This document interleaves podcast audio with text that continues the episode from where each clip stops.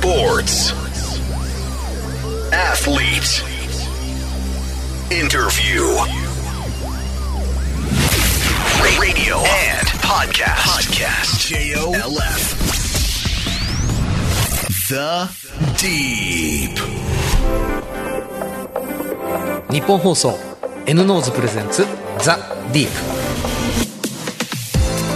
スポーツライダーの金子達人ですこのポッドキャストはアスリートやスポーツに情熱を燃やす人たちをゲストにお迎えして心の奥底にある熱い思いや魂のワンプレーなど一歩踏み込んだディープなエピソードに迫ります。さて今回のゲストは千葉ロッテマリーンズの背番号2ルーキーイヤーながら76試合に出場され佐々木朗希投手が完全試合を達成した立役者であり相棒だった松川幸選手です。18歳高卒ルーキーがいきなりプロの世界でマスクをかぶるっていうのも偉いことですけれども完全試合やっちゃう。ほとんどのキャッチャーがプロに入る100人のキャッチャー。もとい500人のキャッチャーのうち1人経験できるかできないかの偉業をプロ入り1年目にやっちゃった。個人の才覚ももちろんですけれどもとてつもない星のもとに生まれているんじゃないかな。そんな印象があります。この後松川虎生選手登場です。どうぞお楽しみに。 N-NOSE presents The Deep。この時間はがんのリスク早期発見サービス N ノーズがお送りします。はじめまして線虫です。くんくん僕らは鼻が利く。がんのリスクを嗅ぎ分けますがんのリスクがわかるの？はい。くんくん僕らが見つけます。がんのリスク？早期発見サービス千中 N ノーズ。詳しくは線虫くんで検索.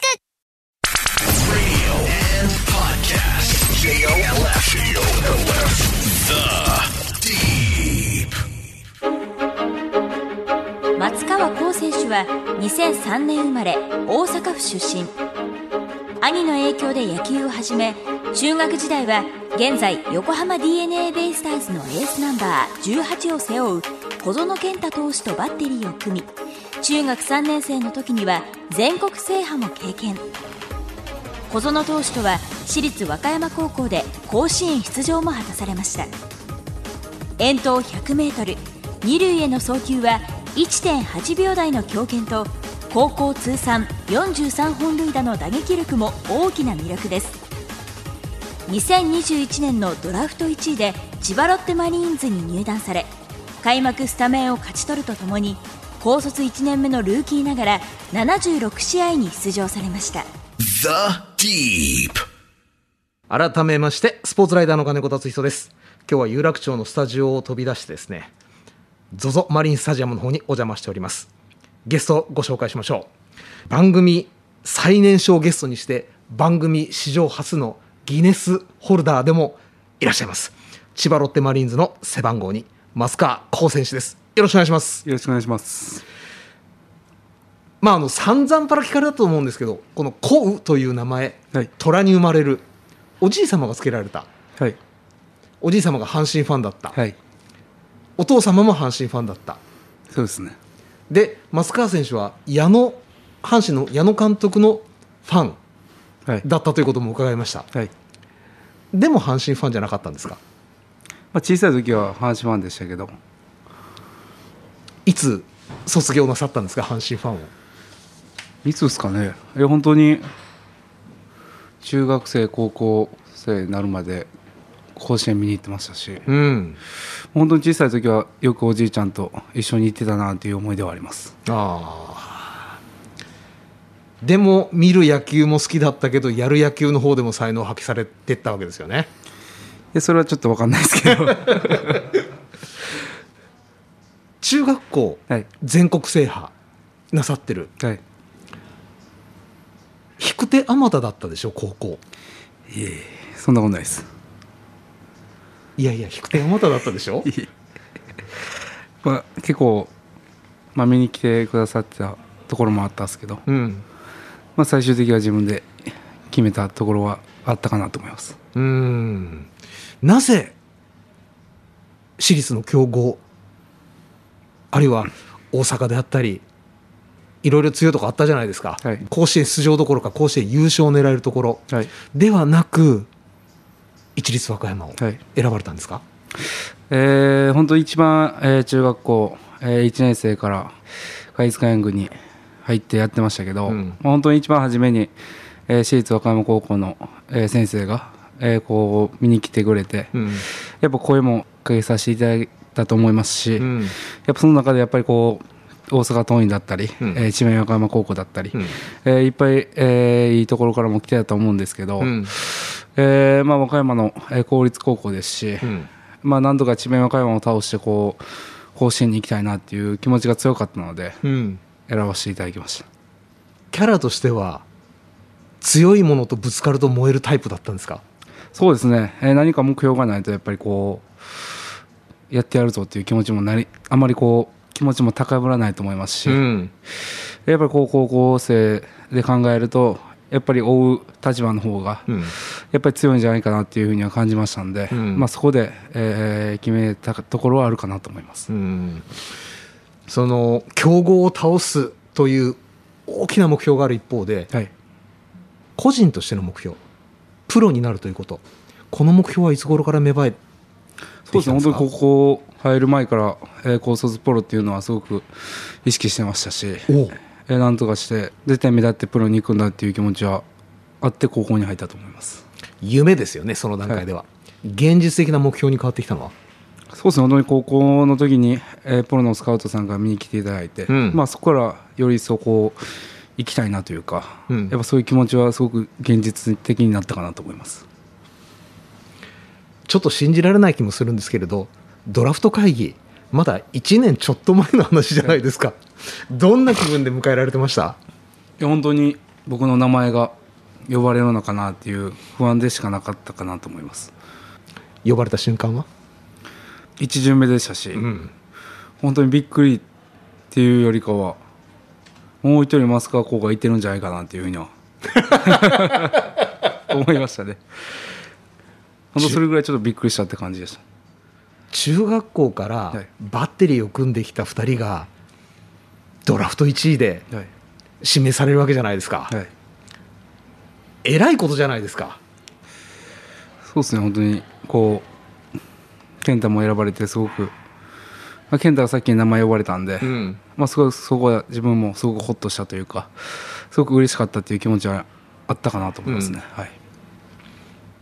1巡目っていうのは想像を超えてました？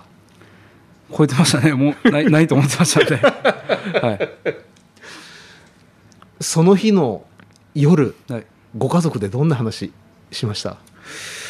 なんていう話はなかったですけど、ん。まあ本当にまあここからだなっていうふうにはすごくこう自分の中でもえー感じてましたし、ん。やっぱこれまでこう支えてくれた、えー両親家族だったので、ん。やっぱそこはしっかり感謝の気持ちも、えー言いましたし、ん。まあそこは、えーしっかりこう何度か夢が叶ったわけなので、ん。まあすごくこういい日というか、うん。やっぱそういう夜だったかなとは思ってます。さあもう夢それから目標、はい叶いました。飛び込みました、はい。プロの世界。いかがでした？まあそうですね。本当にこうキャンプの時にすごくテレビで見ていた、えープロ野球選手とこう一緒にその場でうん。やっぱプレーししてやっぱこうレベルがすごく高いなっていうふうに感じましたし、うん。やっぱこの中でやっぱりこう開幕スタメンというところを目標にして、えーやってましたのででなんとかそこを目標に、えー一つ一つこう成長できるようにと思ってやってました。ほとんどの選手特に高卒の選手の場合プロに飛び込んでもちろんそれまで大きな目標を持ってる自分に自信を持ってる。多分圧倒的多数の選手が叩き潰される自信を。うわまだまだ全然無理やと。まして松川さんの場合キャッチャーじゃないですか、はい。経験も重要になってくる。でも揺らがなかったですか開幕っていうのは揺らがなかったですね。もうやってやるぞというこうこの気持ちしかなかったですね。俺プロでもこれは通用するぞってまず実感できたのはどの部分でしたか？まあそうですね。本当にまあ一つ一つこうやっていく中で、ん。えーやっぱこうやっぱ全てがこううまくいかないことが、えーたくさんありますし、うん。やっぱその中で何が良くて何が悪いのかっていうところを自分で考えながら、ん。やっぱりどうしたら最善尽くせるのかな。どうしたらチームにこう勝利に導けるかなっていうのを感じながらえーやっぱりオープン戦も迎えましたし、うん。やっぱその中でえーピッチャーとのしっかりコミュニケーションを取るっていうところは、えー僕の中ではすごく大事にしてたので、うん。やっぱそこはまだこうちょっとですけど、うん。えー生きてたんじゃないかなというふうには感じてます。佐々木投手、はい。日本代表として日の丸つけてはい。プレーしてましたキャッチャーって女房役っていうじゃないですか。はい。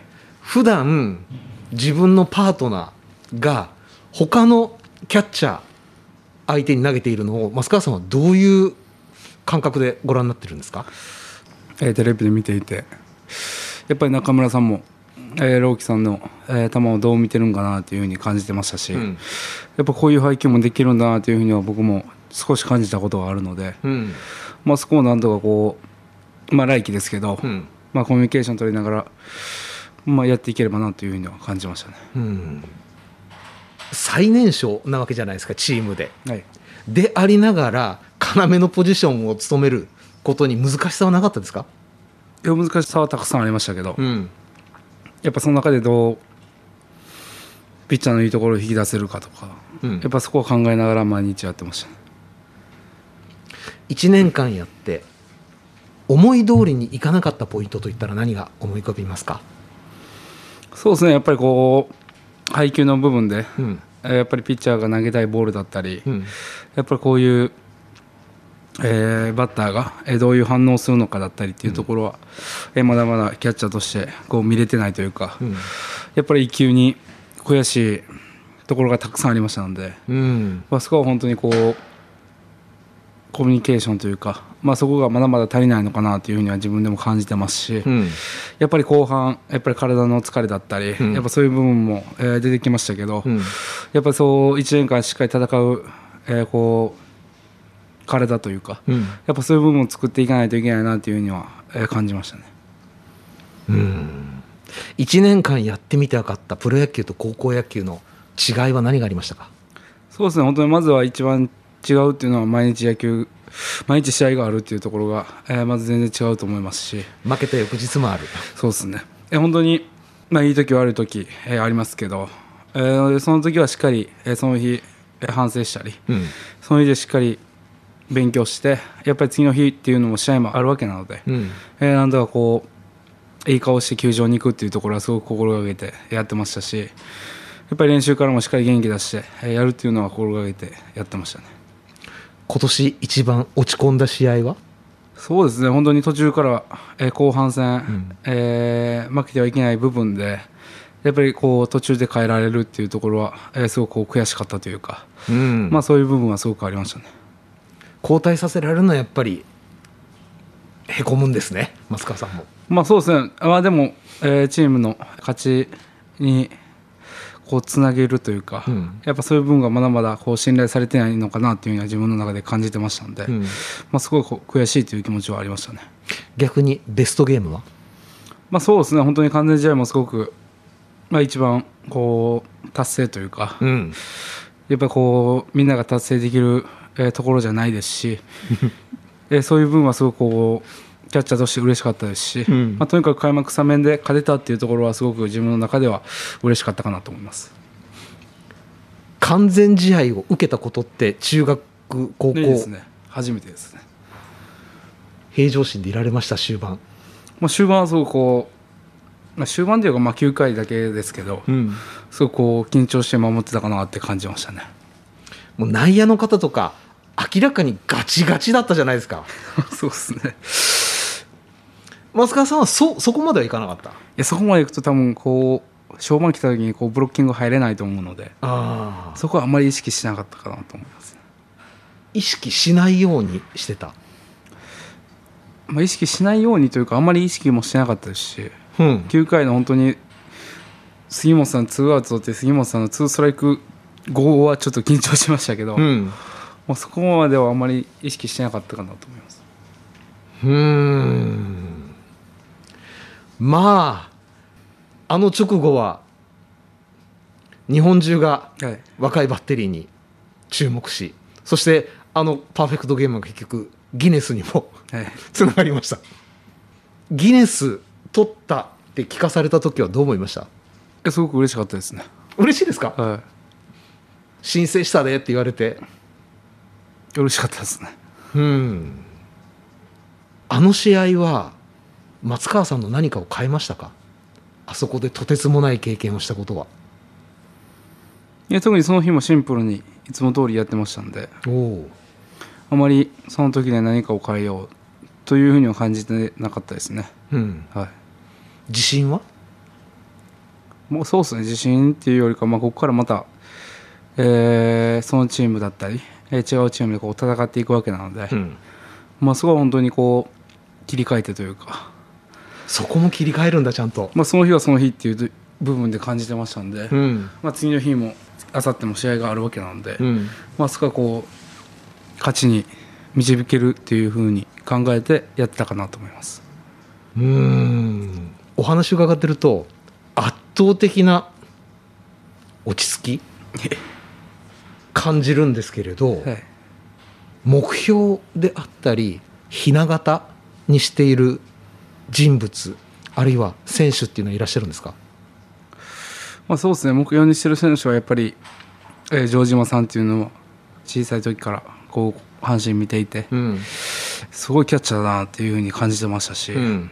本当に打てるキャッチャーですし、うん。本当に143試合フル出場もしてるえー方なので、うん。本当にえーキャッチャーとして全てにおいて本当に目標にしてる選手かなと思ってます。今年の松川さん打つ方ではストレス溜まったと思うんですよ、来年向けてどんなことを考えてらっしゃいますか？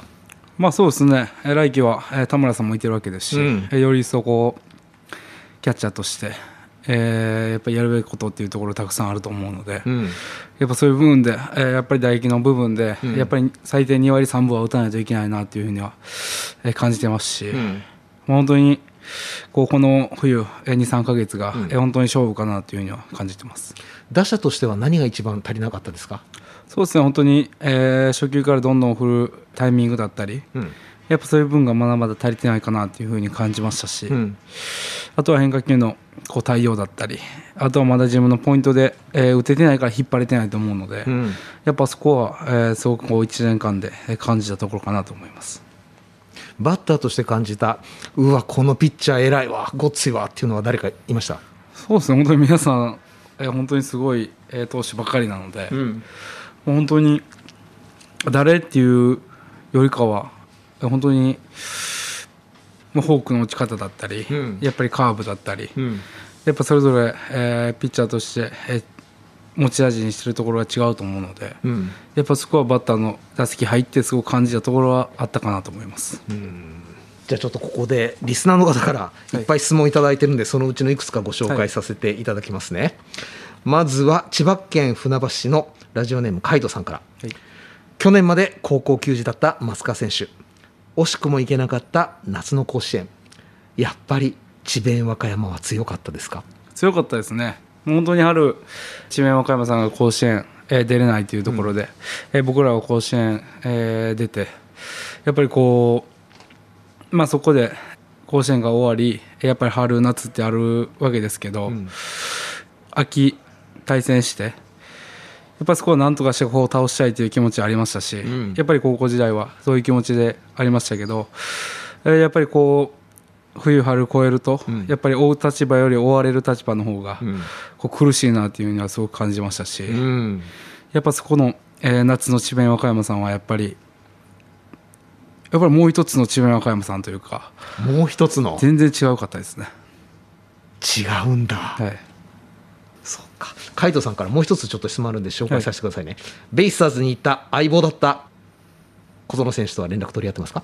あ連絡を取り合ってます。はいもう一つ質問です、えーラジオネームセリカさんから。食事について気をつけていることを教えてください、うろ覚えですが高校の頃体を絞るためお母様は唐揚げをお弁当に入れたことがないというお話を聞いたことがあります。学生時代に唐揚げのない生活はにわかに信じがたく体作りも含めて何でもストイックに取り組まれてきたのかなと感じています。で食事について今はどうですか？というそうですね。本当に、えー揚げ物だったりうん。やっぱそういう部分は自分の中でも控えてますしやっぱりこうキレ出すために、うん。やっぱりこうそういう部分は心がけてえーやってるかなというふうには感じてます。今でも揚げ物きえ禁止とかじゃないですけど、控えめ？はい、あまりこう取らないようにはしてますね。量は？食事の。は特に、まあ、いつも通りかなと思いますね。普通だと思いますどか食いするタイプではないんですか？いやそんなに食わないですね。普通だあの高校なんかだと食トレっていう形でわしゃわしゃ食べるチームあったじゃないですか。はい。松川さんは？僕はそんなに食べないですかね。はい。まあしっかり取るもんは取ってっていうところです。1日最低6合食えとかそういうあれじゃなかったんですね。そういうのはなかったですね。で食べる量は割と普通。はい。キャッチャーとしてこれからの松川さんは何をまず武器になさっていきますか？まあそうですね。本当にピッチャーとのコミュニケーションというところも大事になってくると思いますしやっぱりバッターのえー洞察力だったりえー観察力っていうところはすごく大事になってくるかなというふうには感じてますのでやっぱそういう部分で、えーこの時、えーどうしたらよかったのかなっていうその一球の悔いがないようにうん。やっぱそこはすごく大事にしてキャッチャーはやっていきたいなと思ってます。それは昔から考えていたことですか？コミュニケーションまあ、洞それは、はい、高校時代からすごく、えーやってたかなと思います。プロに入って新たに加わったものってありますか？やらなければいけないことやりたいこと、ピッチャーのおサインだったり、うん。このピッチャーは何でストライクが取れるのかだったりうん。やっぱそこは全然こう高校生とは違うなっていうふうに感じましたし、うん。やっぱりデータも、えーたくさんあるわけなので、えー向こうも、えーすごくこうこのキャッチャーの時はここが多いし、うんまあ、こういう配球があるよっていうのはやってると思うので、うんやっぱそこもこう高校とはえー違うかなというふうには感じてます。データは多分まるで量が違いますよねきっと質もそ,、ね。はい。れでもちゃんと目を通してはい。記憶してはい。遊ぶ暇はないですね遊びはしないですね。ということで、えーお時間となりました。今日は千葉ロッテマリーンズ松川幸選手にお越しいただきました。ありがとうございました。ありがとうございました。Deep. はじめまして線虫です。くんくん僕らは鼻が利く。がんのリスクを嗅ぎ分けます。がんのリスクがわかるの？はい。くんくん僕らが見つけますがんのリスク早期発見サービス千中 N ノーズ。詳しくは線虫くんで検索。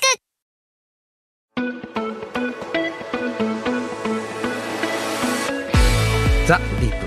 そろそろお別れのお時間となりました。あのーこの番組始まって以来という有楽町のスタジオを飛び出しての現地取材ということだったんですけれども、まああのー練習を終えてそのまま直行してくださいましてまだ額がじっとりちょっと汗で湿ってる感じでああなんか生々しいなプロ選手だなそんなことを感じながらお話を伺っていきました。やっぱりあのコミュニケーション能力を大事にしてるっていうだけあってまああのしっかり自分の言葉をちゃんと視線にも乗っけて気持ちで伝えようとする。あの自分の意思を伝える能力っていうのはんな18歳ちょっと日本中探してもそうはいないよなとそんな印象を持ちましたさて引き続き番組ではゲストの方へのメッセージや質問をお待ちしております。メールアドレスはアルファベット小文字で deep.1242.com です番組ホームページツイッターもあります。のでそちらからもアクセスしてみてください番組で紹介できないのも必ず目を通しております。のでどんどん送ってくださいここで広津バイオサイエンスからのお知らせです日本人の2人に1人ががんになる可能性があると言われています。今話題のがんのリスク早期発見サービス N ノーズのご紹介です。世界で初めて線虫という生物の能力を用いたがん検査。わずかな尿を提出するだけで全身15種類のがんリスクを簡単に調べることができ従来の検査では見つけることが難しかったステージ1の早期がんにも反応することが特徴です。身体的負担がなく最低年1回から年3回までの定期検査コースが選べます。その場合1回あたり1万3800円です。詳しくは線虫くんで検索。ただし N ノーズは検査時のがんリスクを評価するものでがんを診断する検査ではありません。検査結果の解釈やその他必要な検査に関してはご自身の健康状態を踏まえ医師にご相談ください。そしてこの番組は日本放送で毎週日曜日の夜8時からラジオでの放送もしています。そちらでもぜひ聞いてみてください。ザ・ディープ。それではまたお会いしましょう。お相手は金子達仁でした。N ノーズプレゼンツザ・ディープ。この時間はがんのリスク早期発見サービス N ノーズがお送りしました。